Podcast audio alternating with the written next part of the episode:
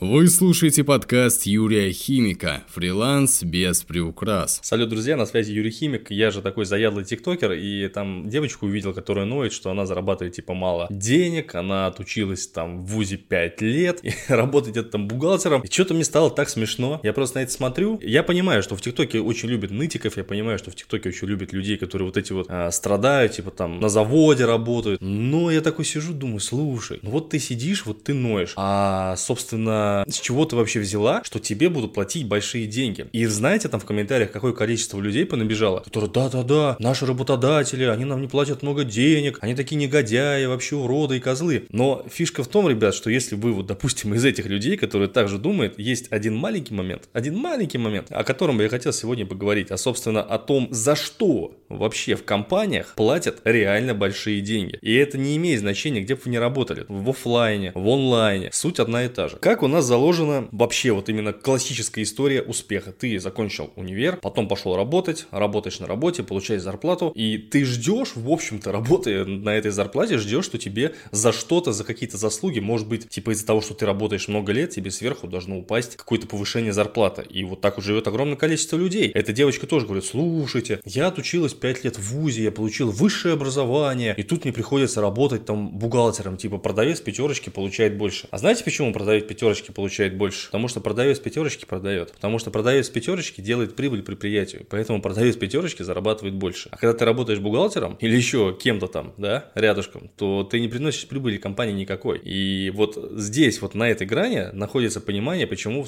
вы, допустим, зарабатываете мало денег.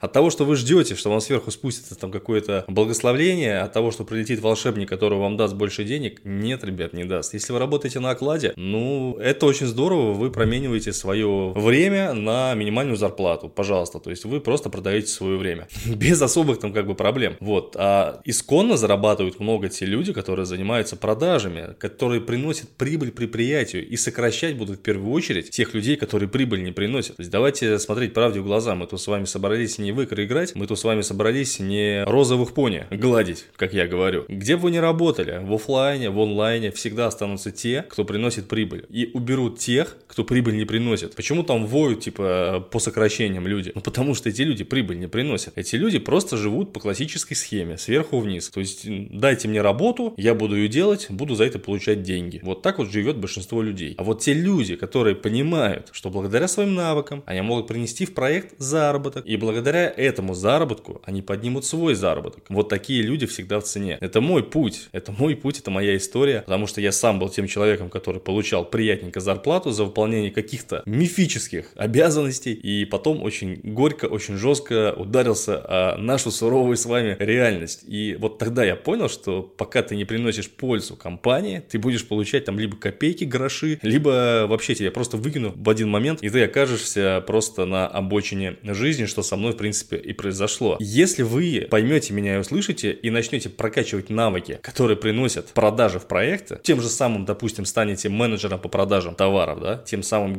генерируя деньги в проект, а любой бизнес – это продажа, любой бизнес – это продажа. Как бы вы этого там не любили, как бы вы там говорили, я не продажник, я там это какой-то менеджер. Ребят, без продаж нету ваших денег. То есть, если вы не продаете, то вас кормят продажники, скорее всего. И это факт, и это сто процентов так. И чем быстрее вы осознаете то, что вы должны приносить пользу компании, тем быстрее вырастет ваша зарплата. До тех пор, пока вы прибыль не приносите, вы будете зарабатывать там эти сущие гроши, где бы вы ни находились, в Москве, в Питере, в Твери, там, в Саранске, где угодно. И вот та девочка из ТикТока, которая ноет, она тоже должна понять, что ей нужно прокачивать в первую очередь ее навыки и умения, которые приносят прибыль компании. Они ждать, что сверху начальник вдруг решит ей повысить зарплату. За какие глаза? Любому начальнику выгодно, чтобы человек работал максимально много за максимально мало денег. Это факт. Никакой в здравом уме человек не будет обычным рядовым сотрудникам платить большие деньги. Никогда. Большие деньги платят только тем, кто генерирует прибыль. Пожалуйста, усвойте это.